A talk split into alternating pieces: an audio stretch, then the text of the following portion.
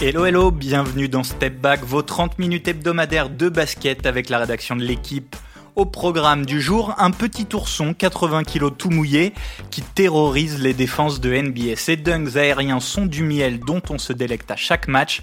Je parle bien sûr de Jamorant, le meneur de Memphis, numéro 2 de la draft 2019.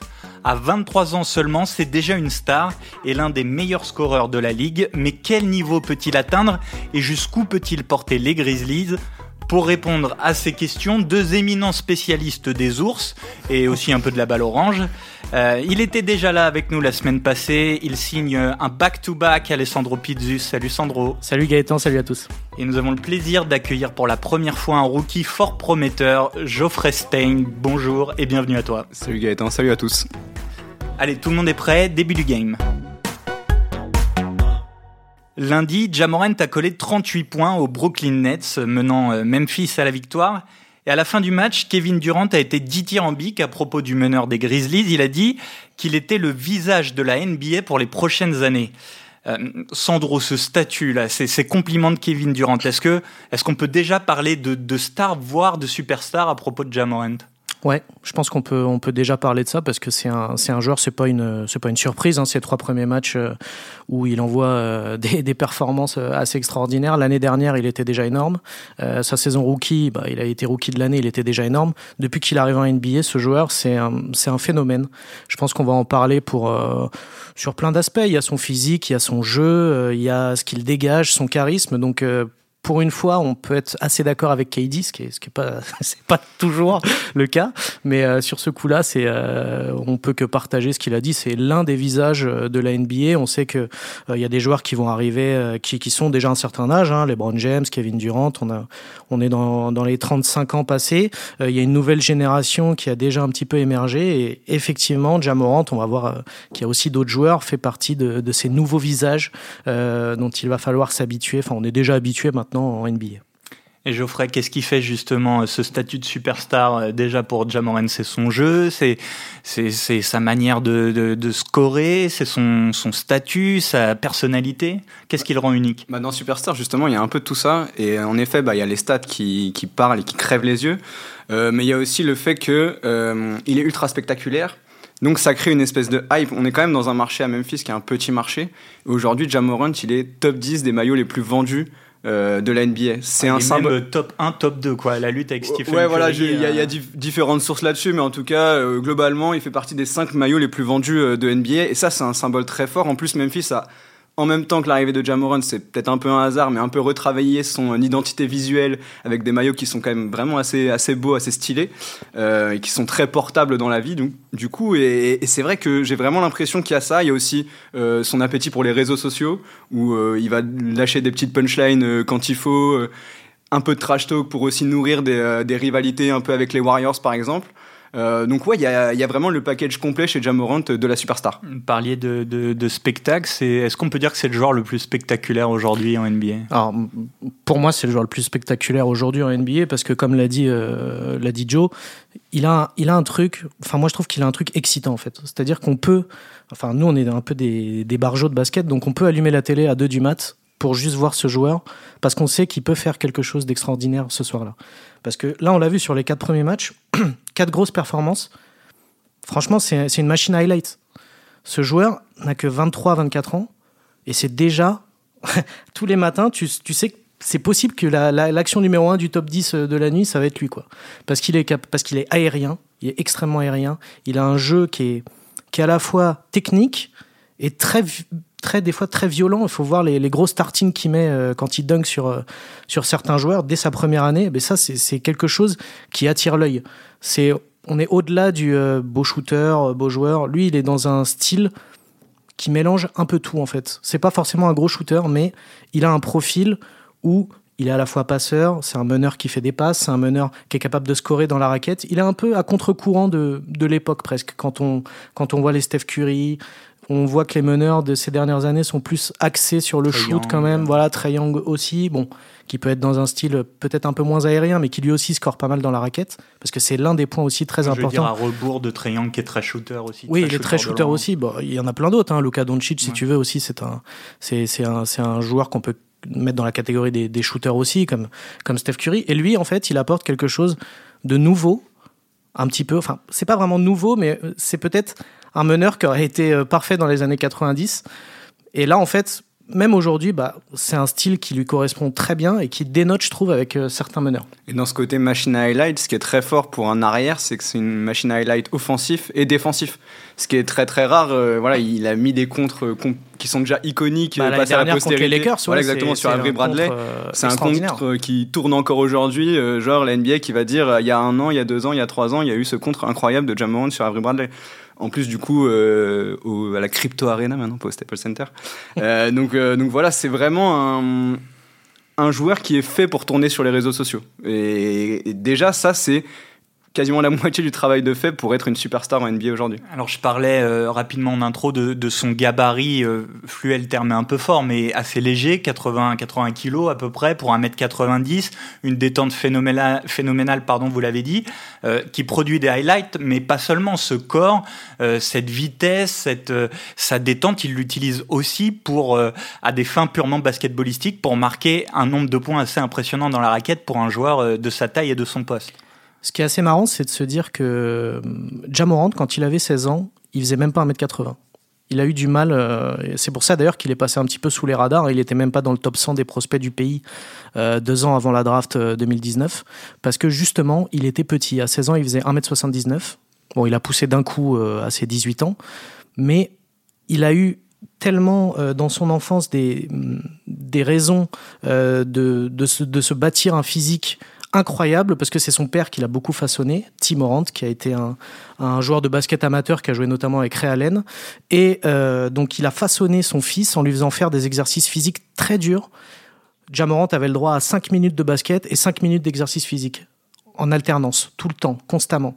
Et c'est pour ça aujourd'hui que c'est un joueur qui est, tu l'as dit, il est assez fluet, il est, il est fin, mais il est à la fois hyper puissant parce qu'il a un physique de dingue, parce qu'il est extrêmement aérien, mais il est aussi extrêmement solide, alors que tu l'as dit, il fait que il fait à peu près 80-85 kilos grand max pour 1m91.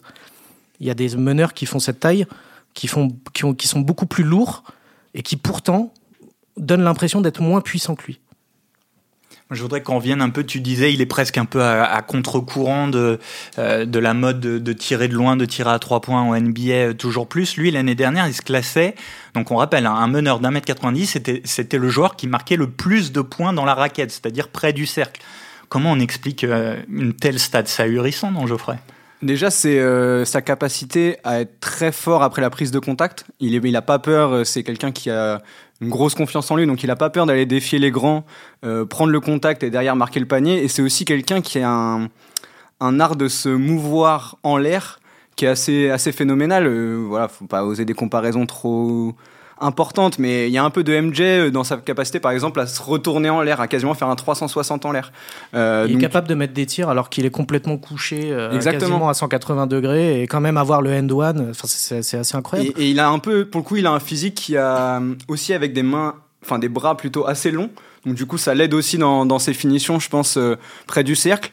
Donc euh, ouais, il a un peu tout le package euh, du, du, du petit qui déjà, encore une fois, c'est moi ce qui me marque le plus, c'est l'aspect mental, c'est-à-dire que il a pas peur d'y aller. Il a pas peur d'aller défier euh, les, les, les, énormes qu'on peut avoir, les Joel Embiid, les protecteurs d'arceau les plus les plus importants. Il a pas peur d'aller les défier. Et en fait, j'ai regardé un peu en préparant le, podcast même des highlights de sa March Madness. Et en fait, il y avait déjà ça. Il y a un, un adversaire dont je ne sais plus le nom, mais qui a un physique à la taco, taco fall en gros, et qui va défier euh, comme ça au, au, deuxième tour de March Madness et il va lui marquer dessus. Franchement, c'est vraiment un, un, psychologiquement, je le trouve complètement euh, impressionnant là-dessus.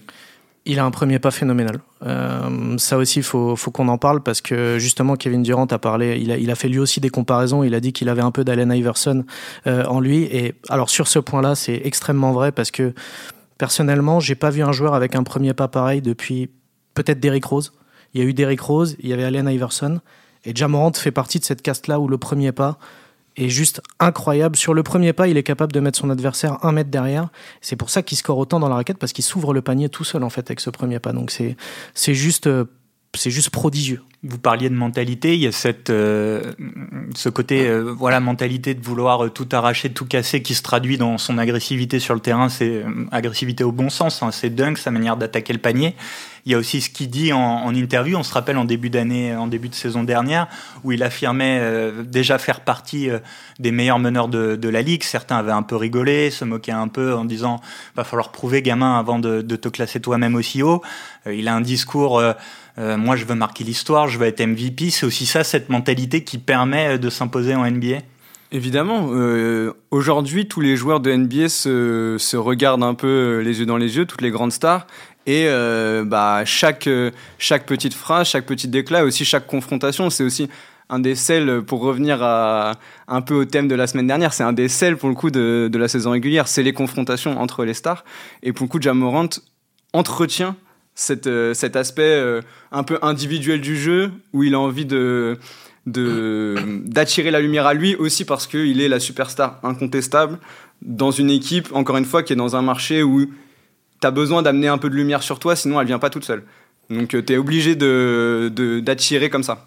Tu parlais du fait que l'année dernière, il avait dit qu'il voulait absolument marquer l'histoire. N'oublions pas que pendant très très très longtemps, pendant la saison régulière, il était dans le top 5 du MVP assez largement. Et qu'à un moment, on parlait même du fait qu'il pouvait être MVP, qu'il était largement dans le top 3. 8e, je crois, ouais, parce qu'il y a eu évidemment quelques blessures qui ont qui l'ont empêché de, de pouvoir euh, euh aller encore plus haut. Mais euh, mais ce que tu disais, euh, Joe, c'est évidemment c'est c'est un joueur en fait, il n'hésite pas en fait, il, il, parle, il dit des choses et il les fait.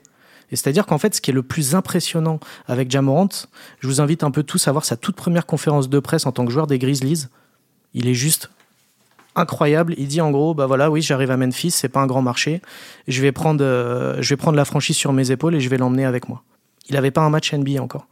Et derrière, Taylor Jenkins, qui est le coach de, Memphis, dit euh, c'est un joueur exceptionnel, euh, il prend que des bonnes décisions à l'entraînement. Et Jaren Jackson, qui est déjà là depuis 3-4 ans, dit on est prêt à le suivre, il n'y a pas de problème. Voilà, c'est ça vous ça vous pose un peu le, le personnage Jamorant.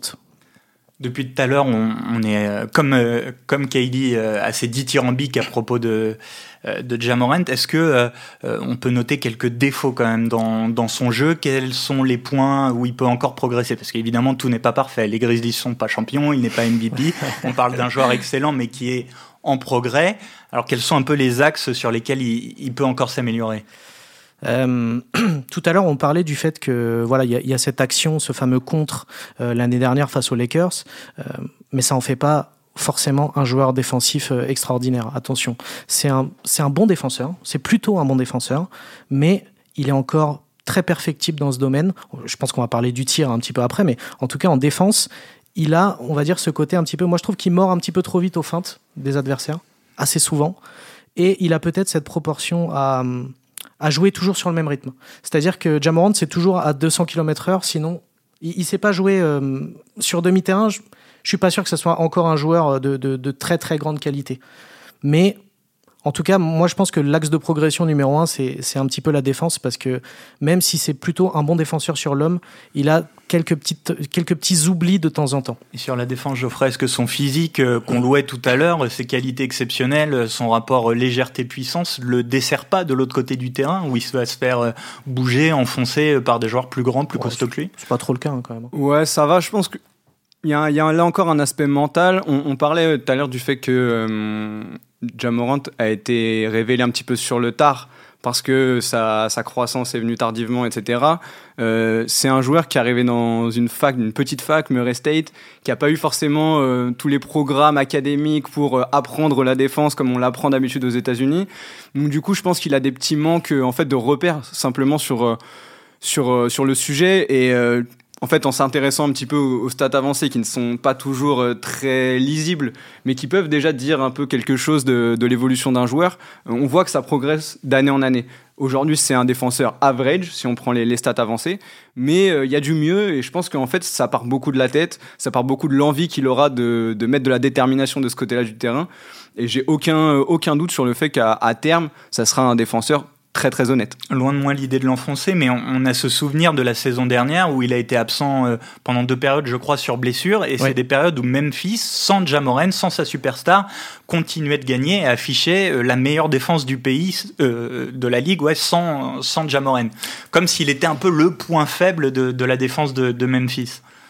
Après, c'est aussi qu'il y avait un jeu très différent. Du coup, ça jouait beaucoup moins rapidement, beaucoup plus demi-terrain, avec un meneur comme Tyus Jones, qui est pour le coup beaucoup plus gestionnaire, euh, qui aime justement ce jeu demi-terrain. Et en fait, tout, le jeu de Memphis autour s'articulait différemment. Donc, du coup, ça faisait moins de possession et je pense que ça, cachait un petit peu euh, les, défauts que peut avoir Memphis euh, sur la défense quand ça va un peu à 2000 à l'heure. mais en effet, je pense que c'est un, bon moyen de jauger le fait que que Ja déjà n'est pas, euh, n'est pas le joueur ultime aujourd'hui, c'est faut bien se le dire, et que cette équipe des Grizzlies existe sans lui, et ça montre bien que ça va au-delà de Ja aussi, la réussite des Grizzlies. C'est une vraie académie de jeu avec un coach Taylor, Jenkins qui fait du super taf, etc. On va reparler un peu de, l'équipe et de la dynamique collective un tout petit peu plus tard. Euh, Sandro, tu vas rebondir peut-être sur juste euh, sur la défense. N'oublions pas que quand même Memphis, dans la raquette, il y a Steven Adams et Jaren Jackson quand il est en bonne santé, donc en termes de défense, ils apportent quand même pas mal à ce niveau-là. quoi. Et tu parlais du tir tout à l'heure, qui était un axe de progression. Alors en fait, c'est un, c'est un petit axe de progression parce que je pense que son jeu ne l'emmènera pas vers ce terrain d'être forcément un gros shooter. Mais en fait, c'est pour l'instant, il a un shoot. Euh, bon, alors là, il n'y a que 4 matchs, il y, a un, il y a un échantillon assez euh, petit pour l'instant. Franchement, les, les, stats sont plutôt, sont plutôt bonnes. Mais euh, je pense que voilà, c'est un joueur qui, qui, qui, devrait travailler un tout petit peu son shoot. Et c'est surtout peut-être la sélection de shoot. Là, sur les quatre premiers matchs qu'on a vus, il est moins foufou que l'année dernière à prendre des tirs un peu casse-croûte, euh, un peu à la Steph Curry. Sauf que quand on est Steph Curry, on peut les prendre de n'importe où. Quand on n'est pas Steph Curry, on peut pas le faire.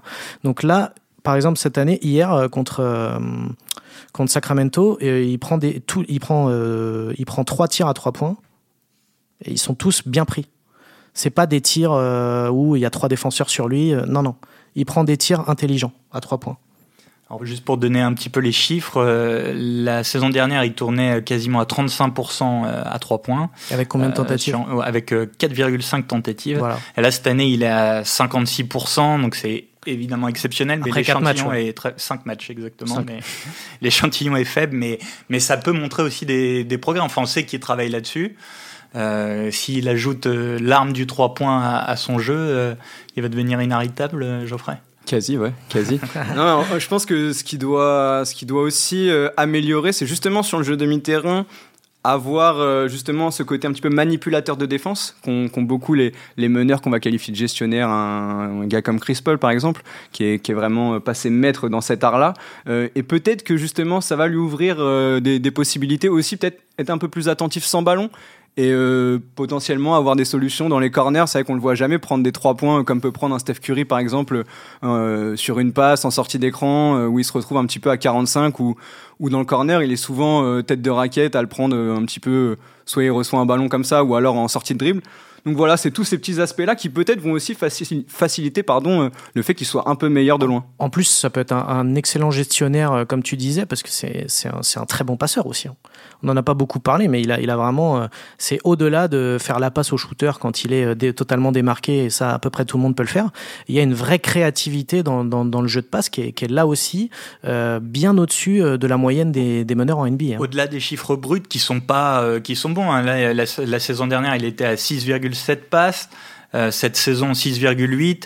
Si on monte deux saisons euh, plus tôt, c'était un peu mieux, 7,4. Les chiffres sont pas non plus exceptionnels pour un, pour un meneur titulaire. Ouais, parce qu'il prend de plus en plus de place euh, dans le scoring. Donc forcément, il y a peut-être un peu moins de possession où il va la jouer, on va dire, un petit peu plus pour lui et un petit peu moins pour les autres. Et puis de toute façon, dans, ce registre-là, il y a Tyus Jones qui assure une intérim tout à fait correcte dans la, dans la deuxième unité des, des Grizzlies depuis que qu'il est arrivé euh, à Memphis, drafté en 2019, on l'a dit, dans une équipe qui était un peu moribonde. Euh, les Grizzlies ont retrouvé les playoffs, d'abord via le play-in euh, il y a deux ans, puis la saison dernière, deuxième meilleur bilan NBA. Ils vont jusqu'en demi-finale de conférence, éliminés par les, les, futurs champions, les Warriors. Qu'est-ce qui manque un peu à cette équipe des Grizzlies autour de Jamoran pour aller plus loin, pour viser une finale, pourquoi pas un titre? Il y, a, dans cette équipe une construction qui ressemble un peu à celle des Warriors 2015. Euh, les champions, champions 2015. C'est-à-dire une construction autour d'une superstar, Steph Curry pour les Warriors et Jamorant pour, pour les Grizzlies, et autour des joueurs draftés, parfois draftés bas. Desmond Bain a été pris 30e, Draymond Green à l'époque c'était 35e, deuxième tour. donc il y a cette construction un petit peu là. Ce qui manque par rapport aux Warriors de 2015, c'est des trentenaires. Là aujourd'hui, le seul trentenaire de l'effectif, c'est Danny Green, mais Danny Green, il, s'est fait les croiser, donc en fait, il jouera pas de la saison a priori. Euh, sinon, euh, même Steven Adams, il a 29 ans en fait. Donc il manque euh, ce côté Igodala, Leandro Barbosa, David Lee qu'avaient les Warriors. et cette expérience, bah, mine de rien, elle se, elle s'invente pas. Et en fait, c'est marrant parce que ce qui leur manque, c'était ce qu'ils étaient avant, en fait. C'est un peu les bah, Memphis euh, grit and grind de, l'époque, Zach Randolph et Mark Gasol et, euh, Tony Allen, Mike Conley, tout ça. C'était, en fait, c'est ça qui leur manque un petit peu. C'est un peu de, un petit peu de rudesse en playoff. Ils sont un peu encore un peu tendres. C'est des oursons en playoff. C'est pas vraiment des grizzlies. Donc c'est ça qui est un peu dommage pour l'instant. Et tu l'as dit, il n'y a pas un joueur qui a 30 ans dans cette équipe. C'est une très belle équipe qui joue très bien. On l'a vu l'année dernière, même en playoff, ça jouait très bien. Mais il manque, euh, dans ce fameux quatrième quart, il manque un peu de dureté, un peu de, euh, un peu de baston, quoi. On y va, on y va au charbon, on va mettre des coups. Et ça, ils le font pas totalement. Jaren Jackson, c'est un super intérieur, très élégant, euh, plutôt shooter lui aussi, bon défenseur. Mais dans un quatrième quart, quand il va falloir mettre quelques coups, je suis pas sûr que c'est lui qu'il faut envoyer en première ligne. Voilà, c'est peut-être ça qui manque un petit peu, parce que pour le reste, franchement, on l'a dit, ça manque un petit peu d'expérience. Je pense pas qu'il leur manque grand chose non plus. Là où Steven Adams a la réputation de mettre des, tartes un peu, euh, bah, le problème c'est que Steven Adams, c'est compliqué de le faire jouer dans un quatrième quart en playoff aujourd'hui. Est-ce que vous avez compris les mouvements euh, effectués par, euh, par la direction des Memphis Grizzlies euh, cet été, qui a laissé partir Kyle Anderson, Eddie Anthony Melton, qui étaient deux joueurs importants de la saison dernière? On a l'impression qu'ils n'ont pas été tout à fait remplacés. Vous avez dit Danny Green est arrivé, mais il est blessé. on a l'impression l'équipe était très forte la saison dernière. On l'a dit, deuxième meilleur bilan.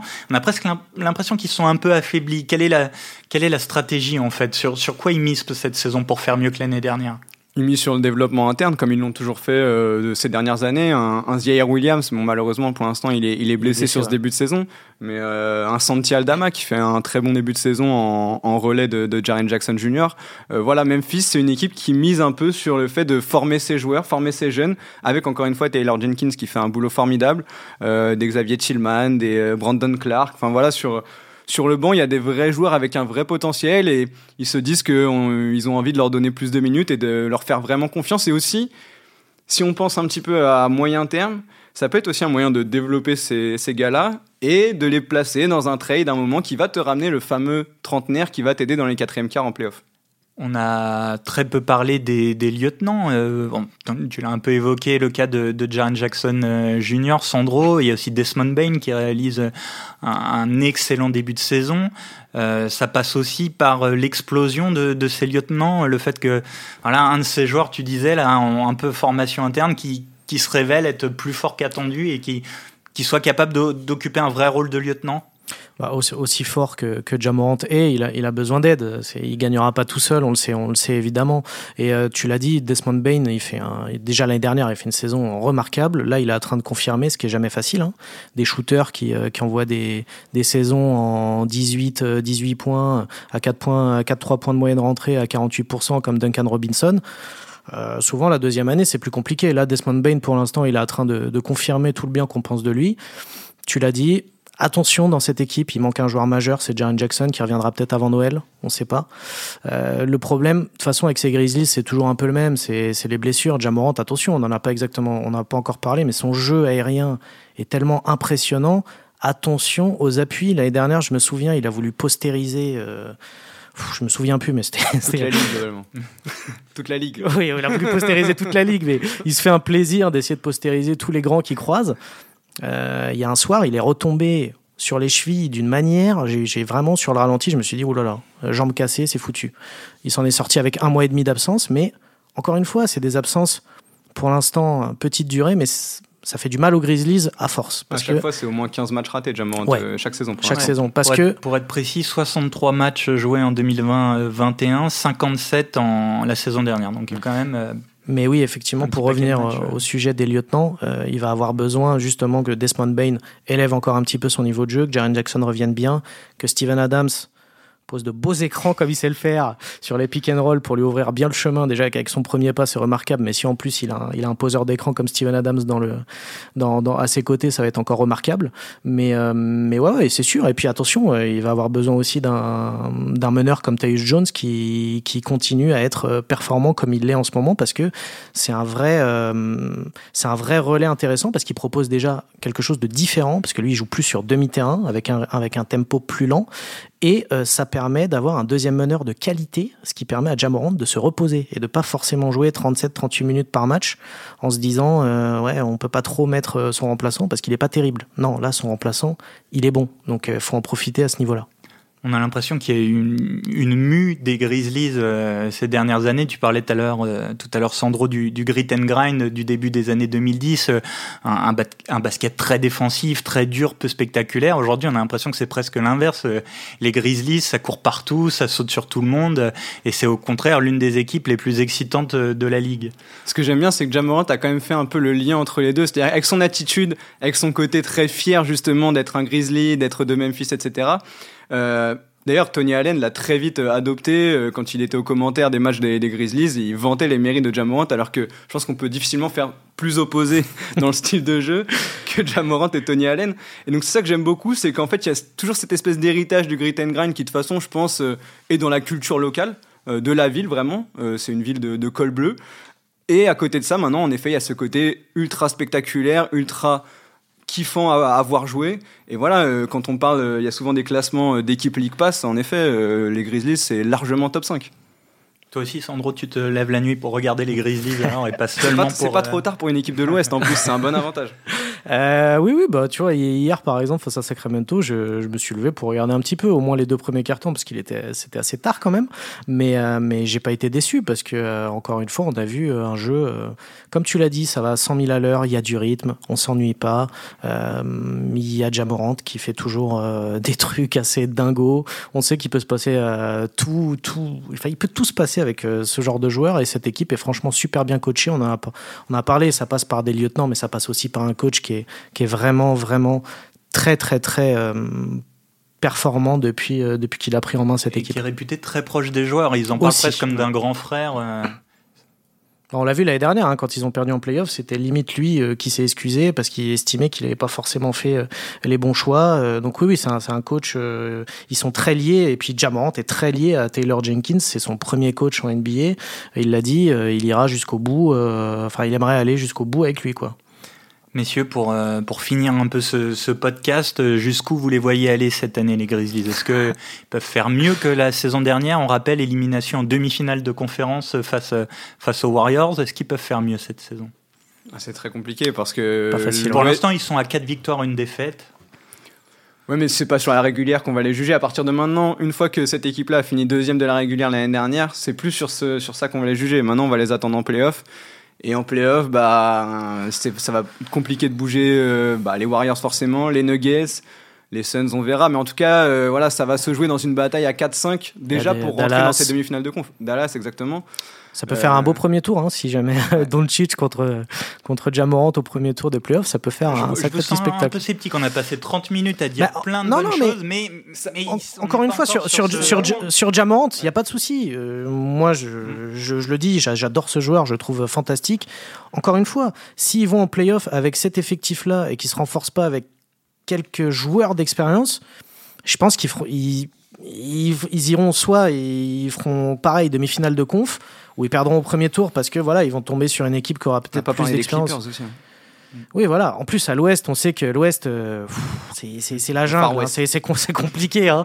C'est super dur. Et il y a toujours une équipe qui sort du bois. Et puis là, c'est quand même l'une des équipes les plus jeunes de la ligue aussi.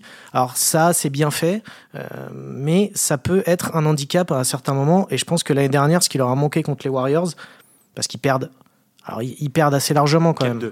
Voilà, mais je veux dire sur, le, sur la physionomie des matchs, notamment les derniers, c'est clair et net. Il leur manque juste de l'expérience. Après, s'ils font le bon trade avant la deadline en janvier, février, et qu'ils arrivent à prendre deux trois bons joueurs qui vont les aider, là, on en rediscutera, et là, tu me reposeras la question et je te dirai, ils iront en finale de conf, au moins. Je, je, je plus sois. Et on continuera de suivre euh, cette saison, de se lever la nuit pour regarder euh, Jamorant et, et les Grizzlies. Et on en parlera bien sûr dans Step Back et dans l'équipe. Merci messieurs pour votre participation. Merci à Antoine Bourlon à la réalisation. Merci à vous qui nous écoutez. Vous pouvez retrouver tous les épisodes comme d'habitude sur l'équipe.fr. À bientôt. Bye bye.